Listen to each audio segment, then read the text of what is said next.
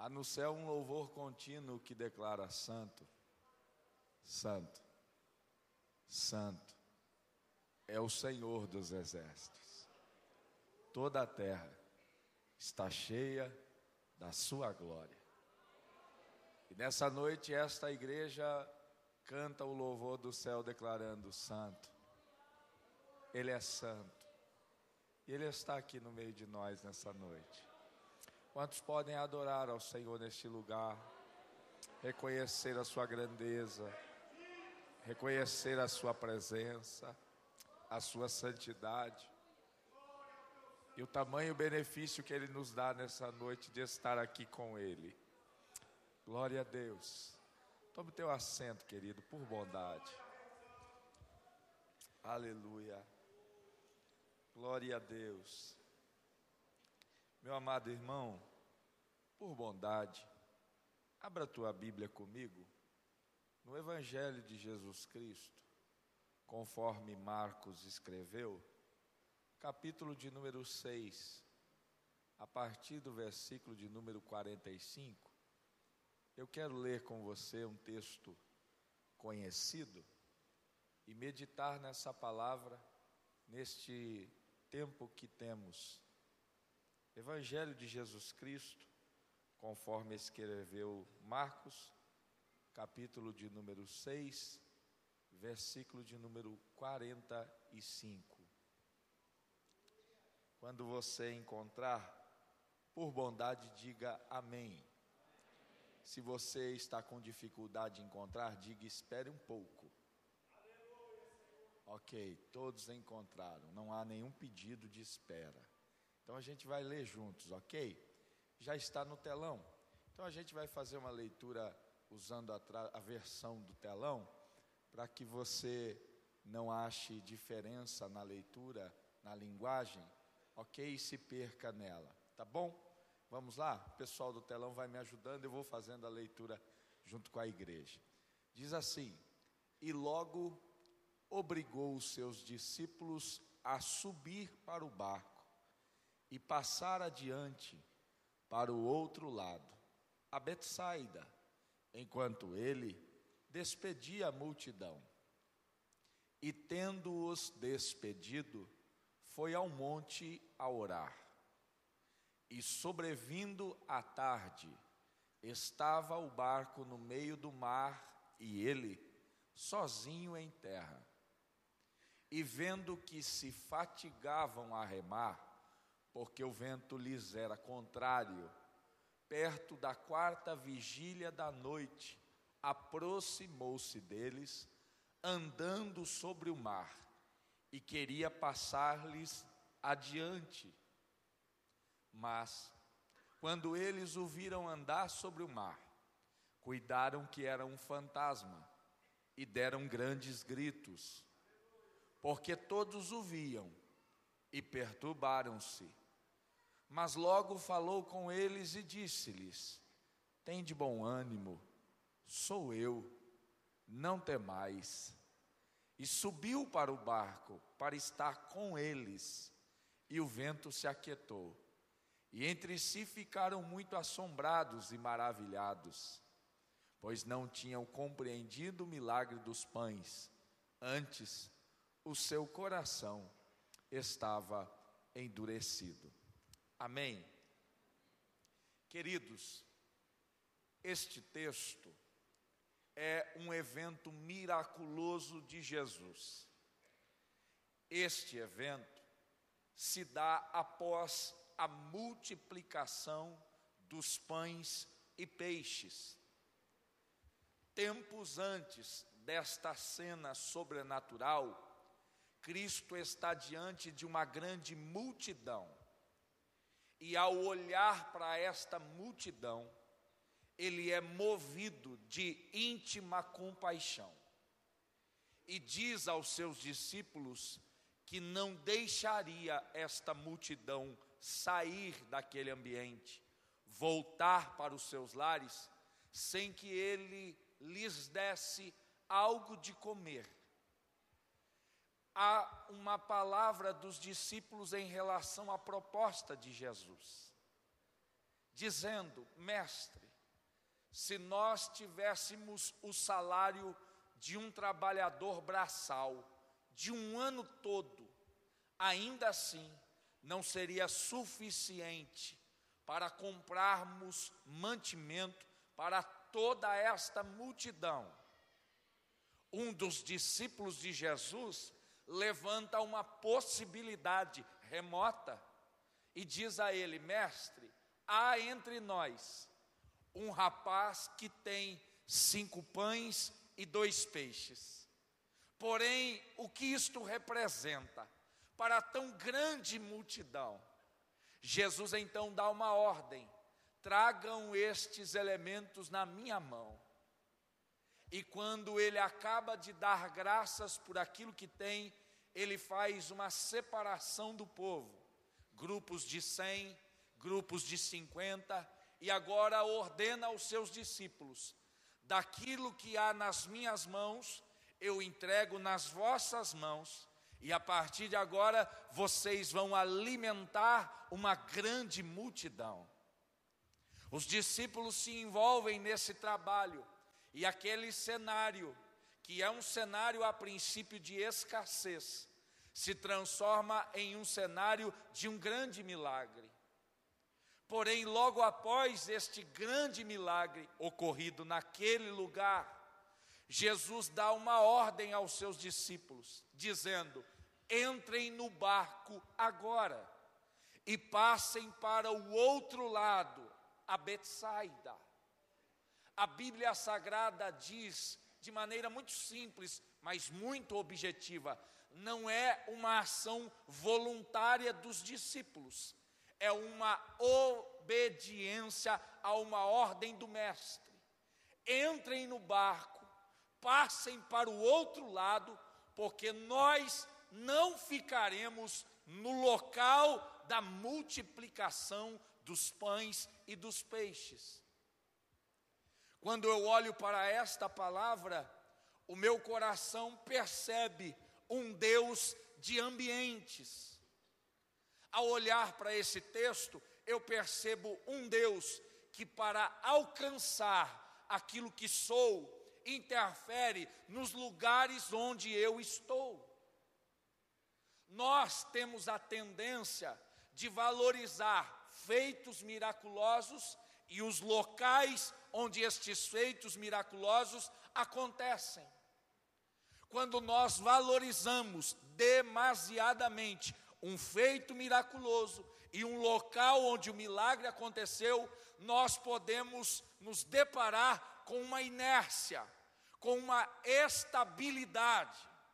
E Deus não deseja uma vida de um milagre, Deus não deseja uma vida de um evento. A vida com Deus é uma vida dinâmica. O que Deus fez hoje fará muito maior amanhã. O que Deus fará hoje na sua casa, fará muito mais no teu trabalho. Deus é um Deus de coisas novas e de ambientes novos. Então permita que Deus quebre esta tua passividade. Permita que Deus interfira na geografia da tua vida. Permita que Deus seja o agente transformador das tuas posições, porque todas as vezes que Deus liberar uma ordem de mudança, Ele está interferindo no cenário, mas Ele vai alcançar a tua vida. É o Deus que tira da terra, coloca nas águas e diz: Você vai conhecer o Senhor das águas também. Interessante que todas as vezes que nós nos submetemos a uma ordem de mudança de Deus, todas as vezes que nós dizemos sim para este movimento de Deus na nossa vida, Deus nos permite conhecer dois elementos. O primeiro, o destino. O segundo elemento é o caminho. Porém, nós, de posse desses dois elementos, não garantimos a tranquilidade da jornada. A grande dúvida que gera em nós, diante das tempestades da vida, é que se estamos onde estamos, por ordem dele, por que é que enfrentamos o que enfrentamos? Jesus muda você de posição e lhe dá a possibilidade de conhecer destino e caminho. Mas grave isso no teu coração. É possível que obedecendo a uma ordem de Deus, sabendo para onde vai e por onde tem que passar, se levantará algo novo na tua vida que você não esperava. Você está debaixo da ordem, você está no destino certo, servindo-se de um caminho correto, porém, Deus não lhe disse que haveria uma tempestade. E sabe o que mais me impressiona? É que esse Jesus olha para os discípulos e diz assim: vocês vão, eu fico. É legal isso, né? Vocês vão, mas eu vou permanecer em terra. Eu, como sou um cara muito chato, eu diria: é Jesus, aí é mole, né? A gente cansadão vai ter que remar um bocado e o Senhor fica na boa aí se despedindo da multidão. Aí é fácil, né, Jesus? a Bíblia diz que os discípulos entram e Jesus vai ao monte para orar. E nessa caminhada, nesta mudança de posição de terra para água, os discípulos que sabem onde precisam chegar e por onde precisam passar, se deparam com uma grande tempestade. E Jesus não está presente. Diga comigo, por favor, é possível viver a ordem dele, sem perceber a presença dele. E os discípulos, em meio à tempestade, sendo assolados por um vento contrário, estão no meio do mar. A expressão de Marcos, ela é muito clara, eles estão no meio da travessia. E todas as vezes que nós estamos indo para um lugar novo e estamos no meio da travessia, isto significa que estamos no meio de um lugar que Jesus nos colocou. E estando no meio do lugar onde Jesus nos colocou, nós temos duas possibilidades. Se estamos no meio, nós temos a mesma distância para terminar e temos a mesma distância para retroceder. Meio é lugar de decisão. Meio é lugar de tomar uma atitude. E eu quero, nesta noite, de posse desta palavra, profetizar sobre a tua vida. Há pessoas que entraram aqui neste culto, dizendo no seu coração: eu preciso tomar uma decisão. O que eu estou passando está no limite e eu não sei se continuo ou se volto atrás. Eu não sei se prossigo ou se retrocedo. Esse culto hoje para você é um culto de decisão. Jesus te trouxe aqui para ouvir esta palavra. A ausência da presença de Jesus dá-nos a sensação de que a decisão será nossa a ausência da presença de Jesus dá aos discípulos a possibilidade, a princípio, de escolher o que vão fazer. Mas a Bíblia diz que no alto do monte, onde Jesus está orando, ele está contemplando os seus discípulos. Diga comigo bem forte, por favor, eu não vejo a presença, porém, ele nunca deixou de me ver. Aleluia. Glória a Deus. Aleluia. Ele nunca deixou de nos ver. Ainda que a sensação do barco seja de solidão, há um Jesus de longe olhando e dizendo: Os meus discípulos estão lá. Os meus discípulos estão lá. Há um Jesus que nunca perde você de vista. E nessa noite ele veio lhe dizer: Eu sei onde você está. Eu conheço tua posição hoje. E sabe o que me impressiona nesse texto? É que a Bíblia diz o seguinte: Jesus viu os discípulos e sabia que eles estavam cansados de remar. Grave essa palavra. Mais do que lhe ver, Jesus vê como você está. Nós temos a capacidade de ver alguém de acordo com a capacidade que o ambiente nos dá. Jesus é alguém que tem a capacidade de nos ver, independente do ambiente, e melhor, sabe como a gente está. E eu quero que você visualize essa cena comigo. Imagine próximo da meia-noite, vamos colocar um horário aqui é, hipotético, meia-noite, é, Lago Igapó, conheci, lindo, maravilhoso. Nunca tinha visto um lago tão bonito assim. Lago Igapó. Pensa, 60 dias de Londrina, tirei foto no Lago Igapó, muita foto. Tirava de um lado, de outro, mandava para os amigos: olha que lago maravilhoso tem aqui em Londrina. Mas imagine meia-noite, a, a, a iluminação pública não existe. E você está com um caiaque, caiaque, no meio do lago Igapó. E aí, um ser de trinta e poucos anos está a alguns quilômetros de você. Qual rua que, que faz passagem sobre o lago Igapó? Porque eu conheço o lago, mas não conheço o nome da rua. Higienópolis, é famosa também. Higienópolis, tem muito restaurante bom, também conheci. Glória a Deus. Então você está naquela ponte, naquela passagem da Higienópolis. E no meio do Igapó você está remando. Pergunta a você: é possível facilmente alguém te ver no meio do Igapó, à meia-noite, sem iluminação pública?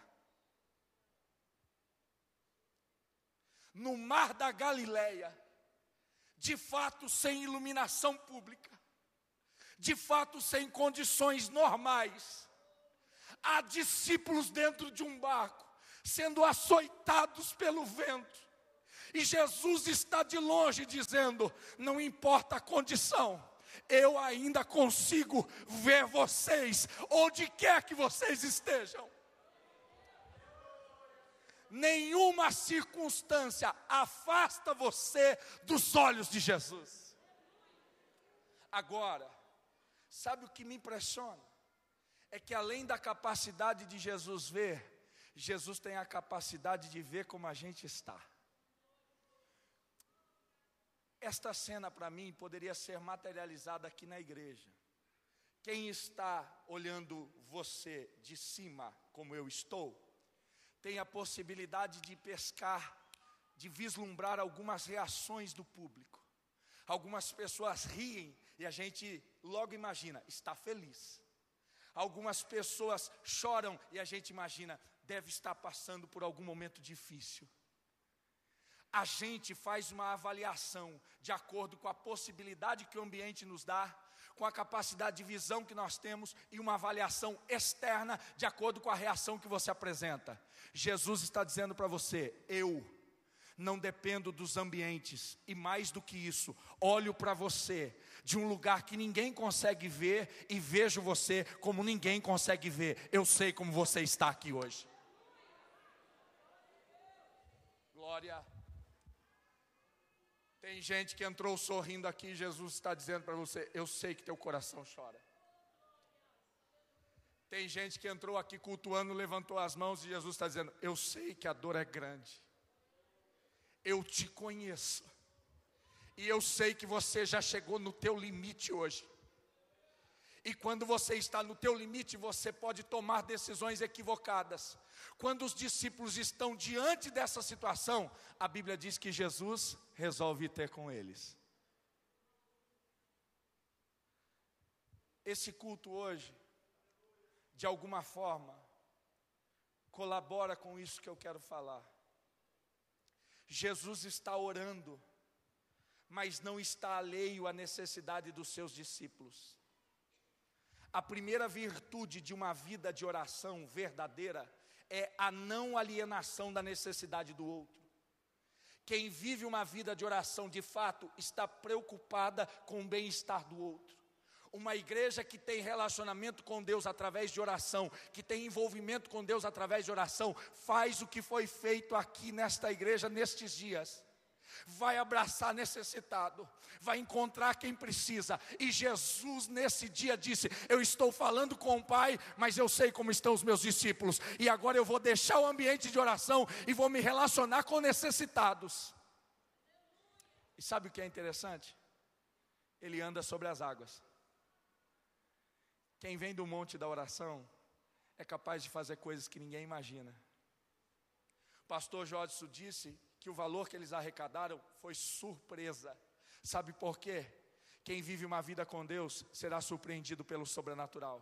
Eu quero dizer à igreja de Londrina, como profeta de Deus, ainda é pouco o que Deus está fazendo nesse tempo. Deus ainda irá fazer mais. Deus ainda irá fazer mais. Essa cidade vai ser impactada pela ação do povo de Deus. Se nós temos uma vida de relacionamento com Deus, a gente vai fazer ainda mais e o nome do Senhor vai ser glorificado. Porque quem se envolve com Deus se envolve com a dor do outro. Quem se envolve com Deus se envolve com problemas alheios. É para isso que nós somos chamados. A Bíblia diz que Jesus então desce, eu não sei como ele faz. Eu gostaria que ele tivesse contado para Marcos: Olha, Marcos, eu cheguei na beira da praia, olhei para a água e disse assim: é, Eu vou, eu vou andar. Eu, eu, eu não sei se no céu vai ter esse tipo de coisa, mas tem umas coisas que eu queria sentar com Jesus imagino que você também queria, né? Então, a gente vai ficar, não vai brigar no céu, porque no céu não tem briga. Mas vai ser um negócio legal. Jesus, tu pode me responder um negocinho aqui? É, como é que foi aquele dia que o senhor resolveu andar sobre as águas? Me conta aí, como é que foi esse, esse BO lá na, na, na Galileia?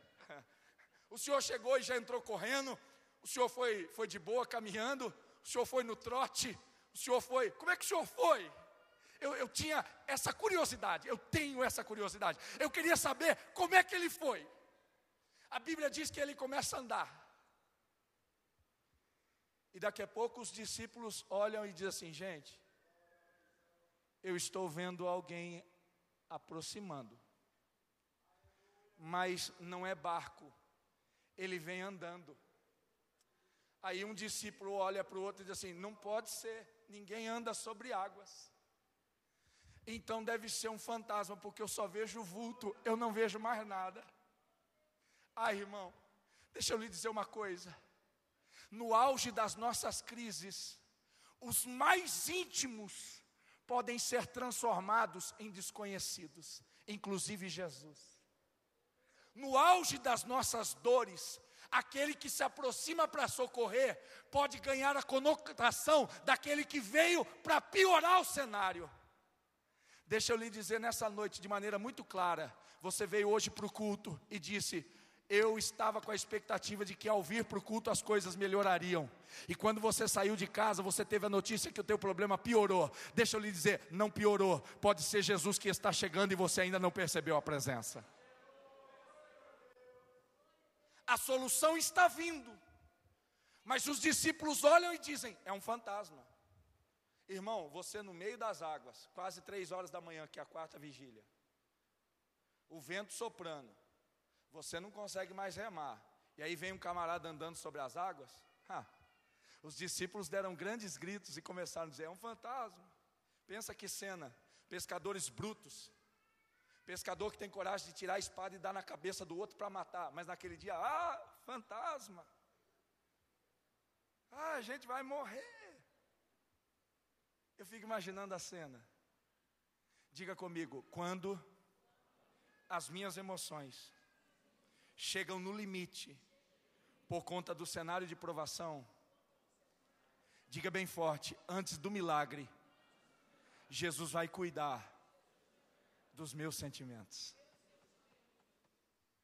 Os discípulos estão gritando e o vento soprando barco balança, barco cai, barco se enche d'água. Jesus chega perto e os discípulos, ai meu Deus, é um fantasma. Jesus declara uma palavra: acalmem-se, sou eu.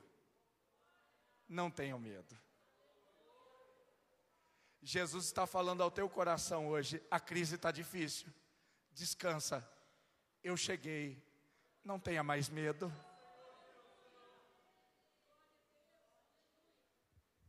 Palavra. E logo após essa palavra, a Bíblia diz que ele entra no barco. Diga comigo: palavra, presença. E depois que ele entra no barco, a Bíblia diz: o vento se acalma as águas se tranquilizam. E aqui eu vejo um cenário de milagre. Primeiro nós temos palavra, depois nós temos presença e por último milagre. Essa é a revelação de Jesus para nós. Primeiro ele é o verbo, depois ele encarna e está entre nós. E quando nós o aceitamos, ele habita entre nós, está presente entre nós, o milagre acontece, é consequência. Jesus está dizendo para você hoje, de maneira muito simples: eu estou cuidando agora, nesse momento, das tuas emoções a crise transtornou teus sentimentos e você está desesperado. Eu não sei o que vai ser, eu não sei o que vai acontecer. Piorou de ontem para hoje. Jesus chega bem perto e diz para você: Não tenha medo, eu já cheguei, fica tranquilo, eu vou te ajudar. Ele entra no barco, e quando ele entra no barco, a Bíblia diz que tudo se faz bonança. E sabe que a narrativa de Marcos, ela me impressionou. Põe o versículo 52. 52, por favor. Pois, diga comigo, não tinham compreendido o milagre dos pães. Antes, seu coração estava endurecido.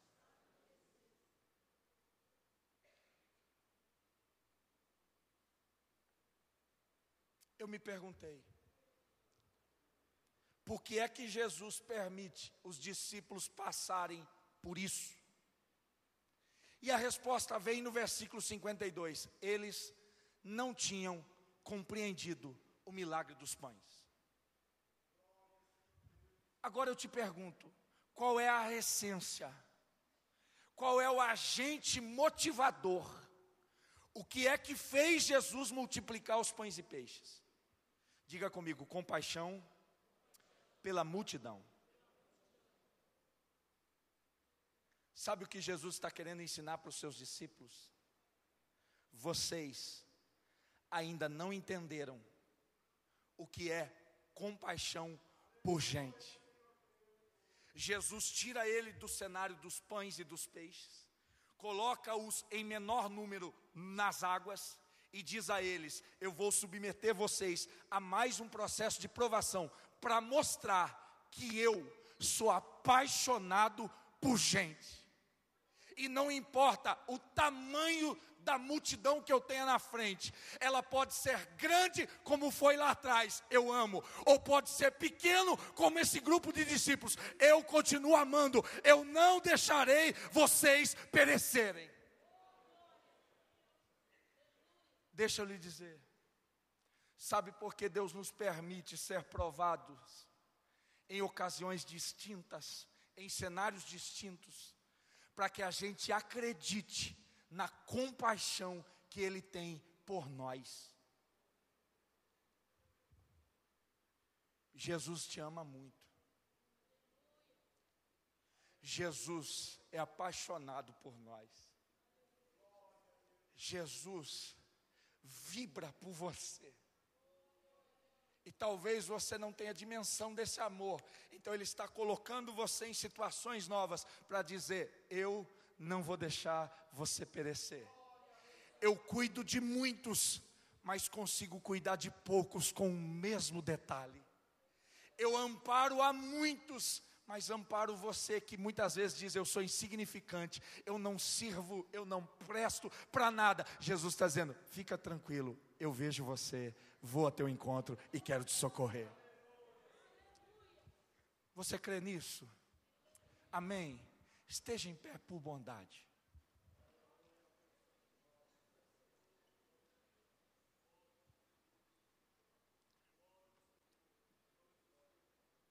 Eu creio na palavra profética que Deus libera sobre nós. E de posse desta palavra, eu quero convidar pessoas aqui que estão diante de um tempo de decisão. Eu estou no meio, pastor. Eu já pensei em retroceder. Eu já pensei em voltar atrás. Eu já pensei em desistir. Mas eu te pergunto: você está onde está porque Jesus te mandou sim ou não?